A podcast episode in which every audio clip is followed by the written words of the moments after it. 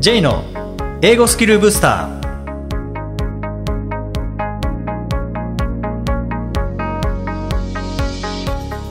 こんにちは J こと早川浩二ですこんにちは、アシスタントのあきです。この番組は旅行や仕事で英語を使えるようになりたい方、TOEIC などの資格試験の勉強をしている方、英語学習へのモチベーションを高めたい方にスキルアップのコツをお伝えしていく番組です。J さん、今回もよろしくお願いします。よろしくお願いします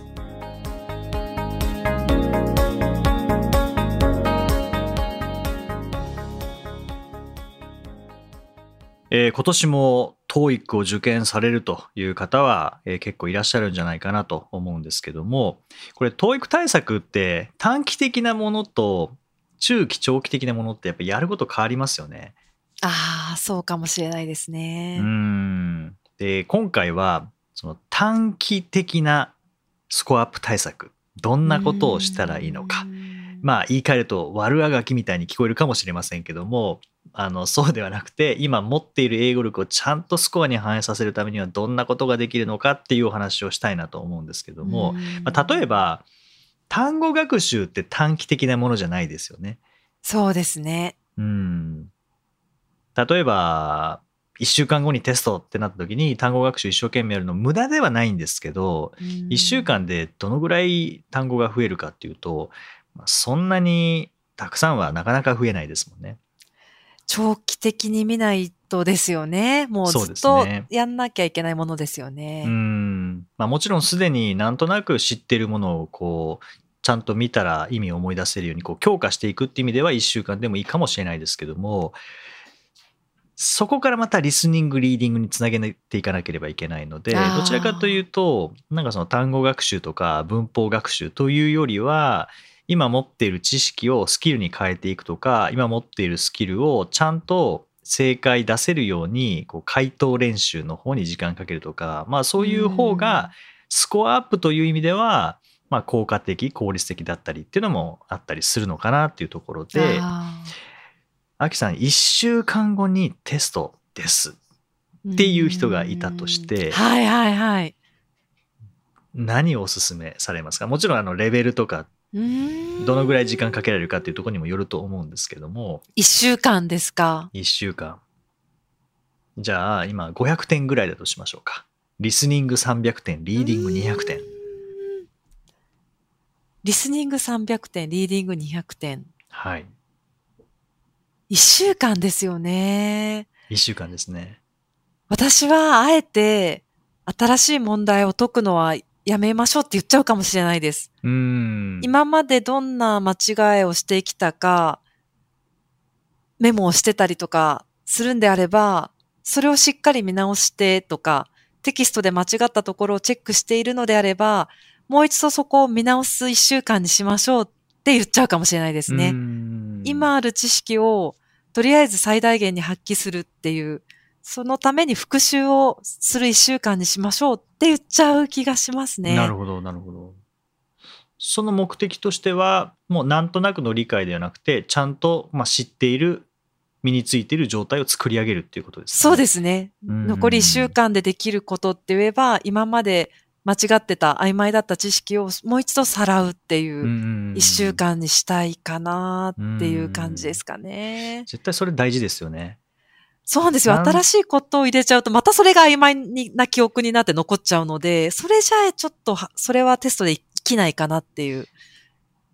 そうですねやっぱ一番避けたいのはもうこの段階で新しい情報を詰め込むっていうのは避けたいですよねそうなんですよね。はいややりがちですけどね、焦って。そうあの勉強してる感が出るので新しいことやると そうですね。勉強してる感とあの頑張ってる感とそのスコアアップはやっぱりイコールじゃないんですよね。うーん、そうですね。うんだからよりこうなんとなくなんとなく理解してるっていうものをその理解の精度を上げるっていうのはやっぱり大事ですしあとはあのまあ新しい問題を解くっていうのはまあいいかなと思うんですけどそれは新しい問題を解いてそこにあるものを学習するのではなくて今まで身につけてきた解き方とか聞き方とか読み方をちゃんと使えるようにするその精度を上げるために新しい問題に当たる。素材は新しいけどやることは今持っているスキルの調整とかチューニングとかなんかそんな感じになるのかなと思うんですよね。ああ、そうですね。うん確かに今持ってる知識を活かせてるかどうかを確認するために新しい問題を解くって感じですかね。どっちかっていうと。そうですね。そうですね。うん。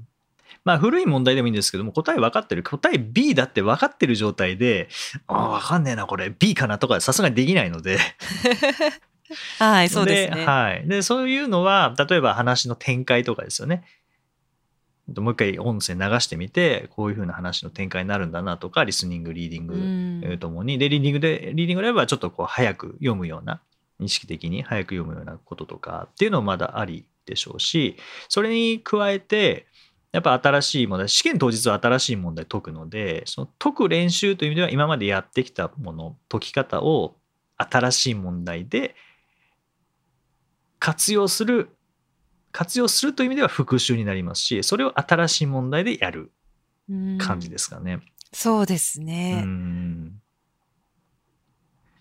あとはそうですね、まあ、1週間しかないのであればパート5の正解数っていうのはそんなに大きく上がらないと思うのではい。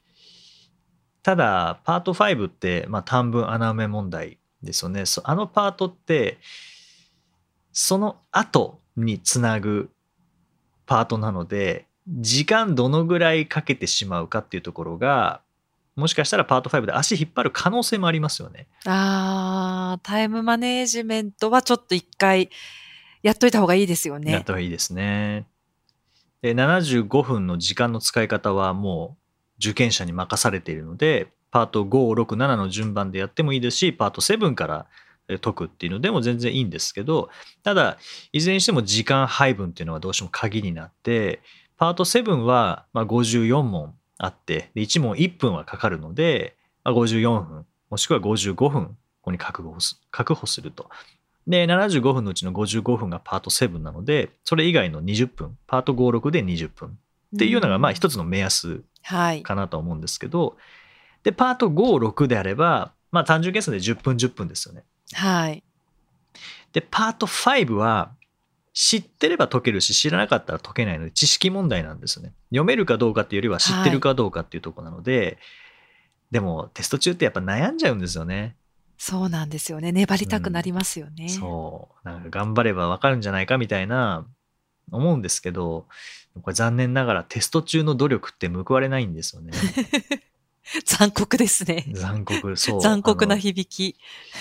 努力だと思っていることが実は努力じゃなくてテスト中の努力はその悩むっていう努力はうん努力のようでただ単に停止してるだけなんですよね。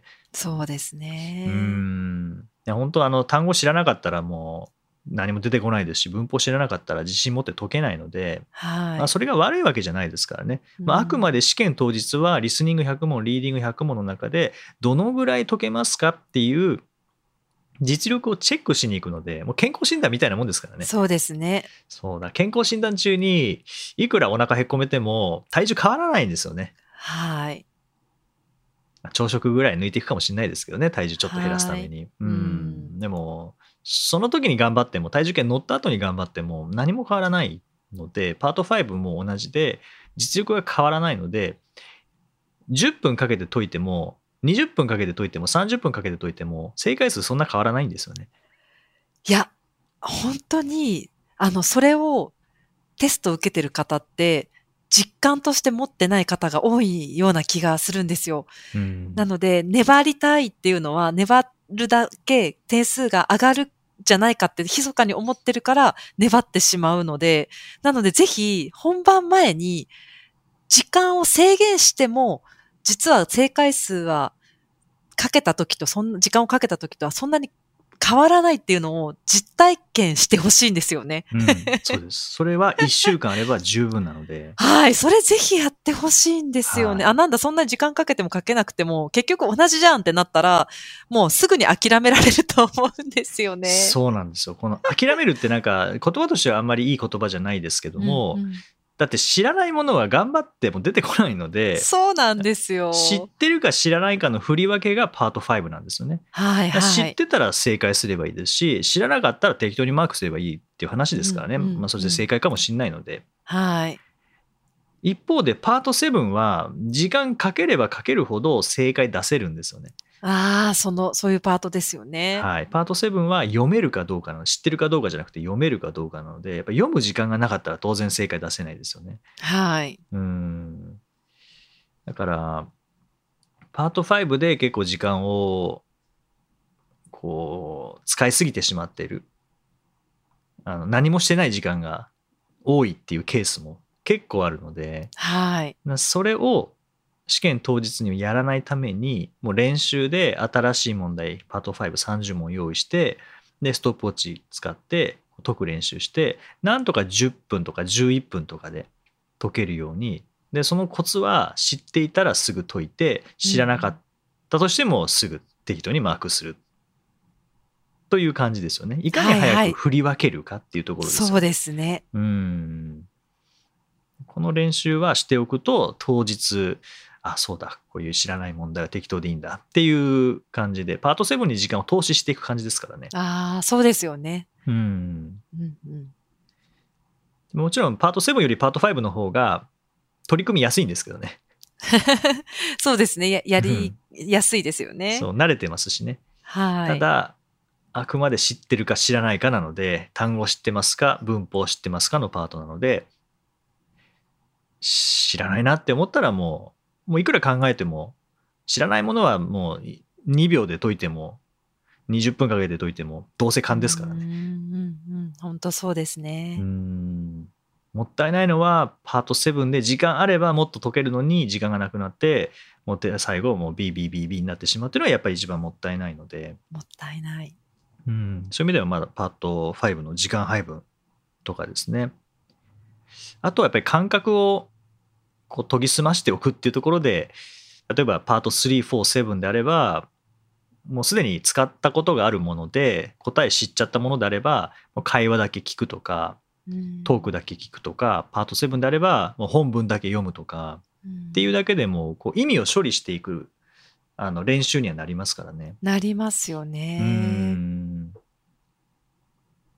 ていうような感じで、えーもう残り1週間しかなかった場合にはおすすめですし、アキさんなんか1週間ではい。やった方がいいパートとかって、おすすめしているパートとかってありますか？これもレベルによって変わりますけどね。ああ、でも私必ず言うことがあって、はい。リスニングって、リスニングのパート、例えばパート3、パート4は、次のその1週間後、もし試験を控えてるとしたら、毎日絶対聞いてくださいとは言っていますね。あなんかこう、耳の聞く力っていうか、まあ、上が、その一週間で上がるってことを目指してるよりも、慣れさせておくっていう、頭をその英語処理モードにずっと一週間、えーするようにしておくっていうのはなんか結構大事かなと思って、ーうんうんうん。まさか一週間後、一週間空いてましたみたいな、当日初めてそのテストの音声聞きます、一週間ぶりですみたいなのはやめてほしいなっていうふうに思いますね。そうですね。それこそなんか前回のあの英語の名言にもありましたけど、あの、key to success is self- self-confidence で、その self-confidence のえーインポータントキーが preparation とありましたけど、はい。その普段から聞いておくっていうのはこの preparation になりますもんね。そうですねうん。なんか一週間ぶりに聞いた音声が正確に聞き取れるわけないような気が、その感覚的に。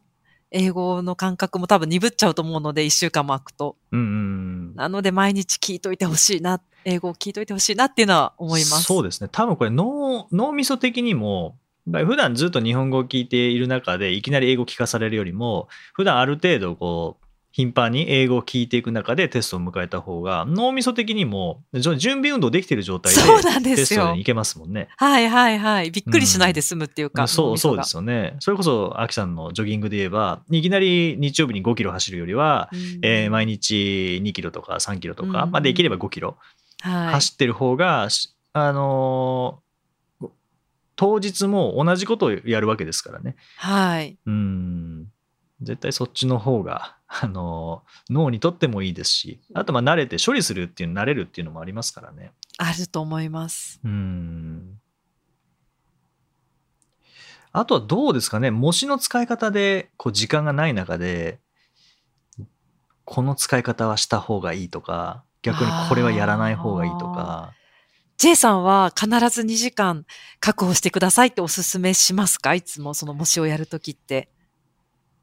まあ、可能であればですけどね。可能であれば、そうですね。2時間ってなかなか取りづらいですよね。塊としては。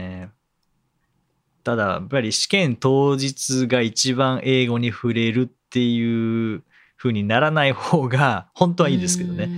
ね。そうですね。うん。少なくとも当日と同じ状態で、まあ、2時間取ってできるっていうのが、まあ理想ではありますけどね。理想ではありますね。うん、残り1週間で、じゃあこの1週間で2時間丸々取って、 TOEIC の問題解くことができるかっていうと、まあ、できる方もいらっしゃれば、いや、そんな2時間丸々は無理だなとか、あと、うん取れるけど夜中の11時から1時になっちゃうとかっていうのであれば、ああんまり効果ないかもしれないですよね。疲れてる状態だと。ね、本当に。ううんんちょっとその辺は人それぞれではありますけどね。でもどうしても2時間取れないっていう場合は、例えばパート2だけやるとか、その解き方の確認とかでいいと思うんですよね。うん、そうですね。うんもし他のパート別の教材を使って学習されてきたのであれば、確かこういうふうに解くんだったなとか、それ確認して、で、実際にやってみるとか。うんでもこれ気をつけていただきたいのが、はい。パート2苦手だからパート2だけやろうって言って、当日までこれリスニングパート2だけずっとやってると、うんパート3、4が一時的に聞けなくなるケースって結構あるんですよね。ああ。それも脳みその面白いとこですよね。きっとうん、パート2に慣れちゃう。慣れすぎちゃうっていうのがあそうパート2のるあるんですよね。最初だけ聞くぞみたいな、うん。3秒だけ聞くぞみたいな、これで頑張るのはパート2ですけど、パート3、4ってそういう聞き方じゃないので、そうですね。うん、狭い範囲を聞くって、まあ、ピンポイントで聞き取るっていうのもありますけど、どちらかというと、やっぱりストーリーを、話の展開を聞いてきますからね。はいはい。でパート2は話の展開はないので、パート2はうん文脈ない中で、ポイントを押さえなきゃいけない。文脈ない中でコミュニケーションが成り立つものを選ばなきゃいけないっていう聞き方で、パート3、4はちゃんとストーリーがどういうふうに展開していくかっていう、その中で問題が起こって提案があって依頼があって次にどうするかみたいなのを聞いていかなきゃいけないので、聞き方が違うんですよね。そうですね。同じリスニングでもちょっとパターンが違いますからうね。ん。そう、という意味では、なんか、一つのパートだけに集中してやってしまうと、そこのパートに特化した解き方、読み方を別のパートでもやることになってしまうのでう、んそうならないように、やっぱり TOEIC よくできてるなと思うのは、もうパートごとに測るもの違うんですよね。ああ、そうですねう。ん。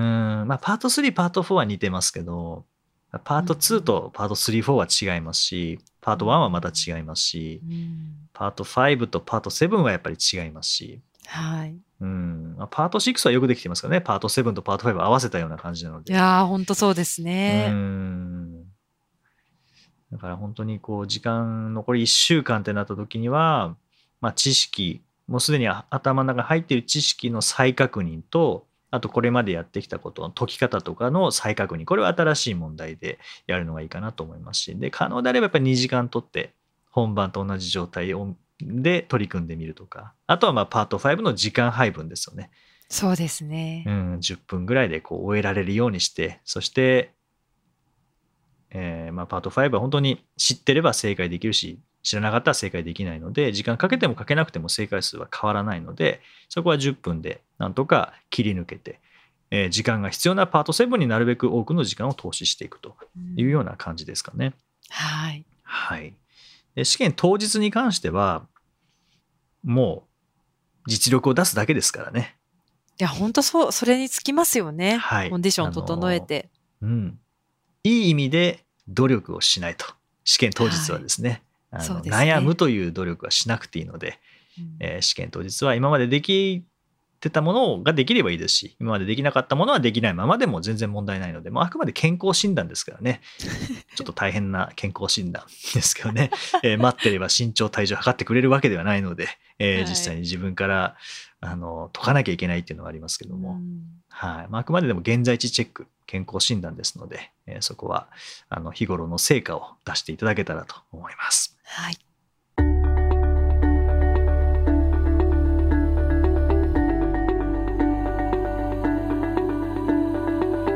Useful expressions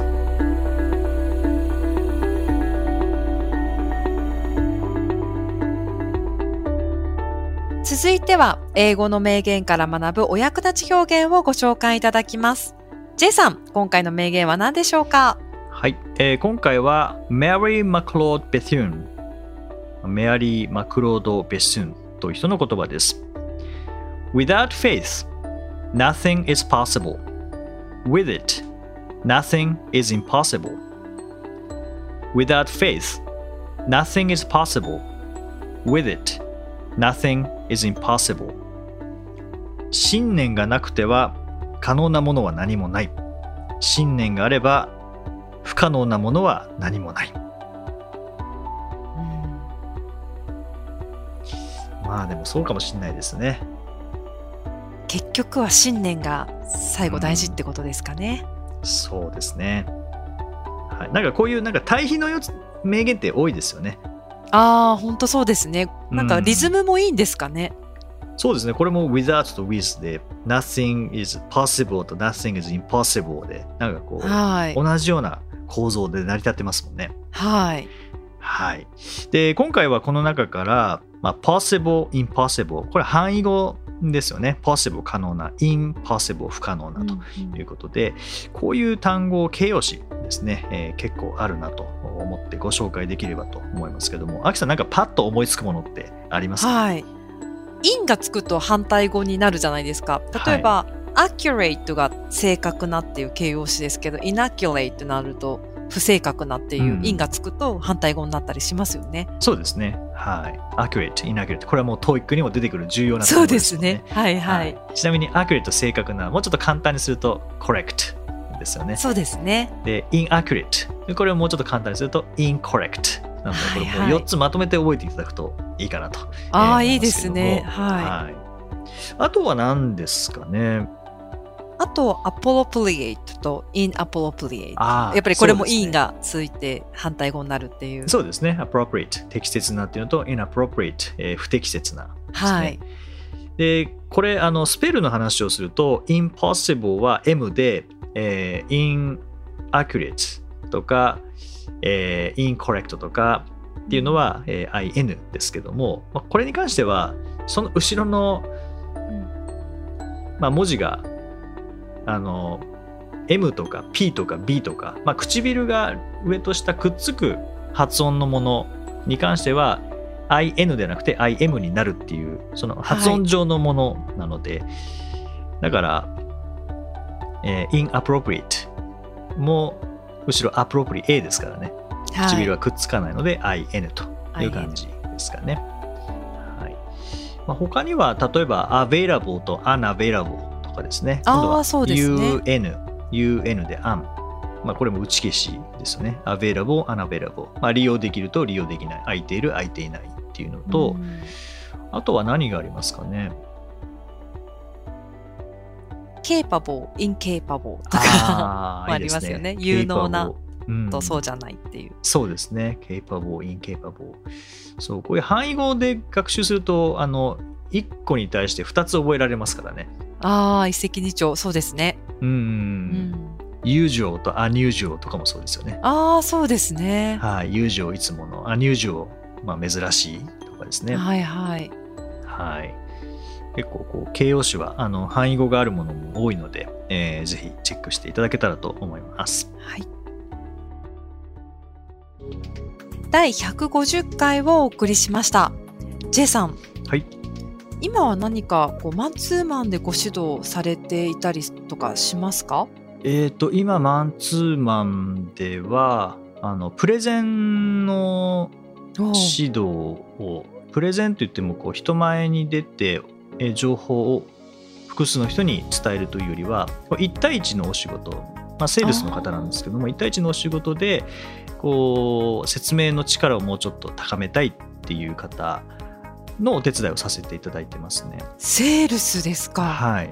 へえ、やっぱりでも、それでもやっぱり大衆向けのプレゼンと個人向けのプレゼンっていうのは骨子自体はなんか同じだったりするんですか？まあ、結構似てますよね。あのどうしてもこう話してる中で情報量が多くなってしまうとかあと話が分かりにくいっていうふうに言われてしまうことが多いっていうことで、まあ、そこに悩まれている方なのでなるほどでどういうふうにしたらこう体系立てて情報を伝えられるのかとかあとはまあその中でこう問いかけとかもそうですよね。コミュニケーションを取りながらどのようにあの分かりやすい話をできるかっていうところのあの、まあ、指導というか提案というかをさせていただいてますね。なるほど。なんか話の分かりづらさの要因ってよくあるものって何があるんですかね？分かりづらさの要因分かりづらくさせる要因。例えば「え」とか「あ」とか言っちゃうっていうのも多分一つだと思うんですけど何が分かりづらさを生んでるんですかね？あの順序とかですかね、まあ、まあ基本的にはそうですね。話の構成ですよね。うーん。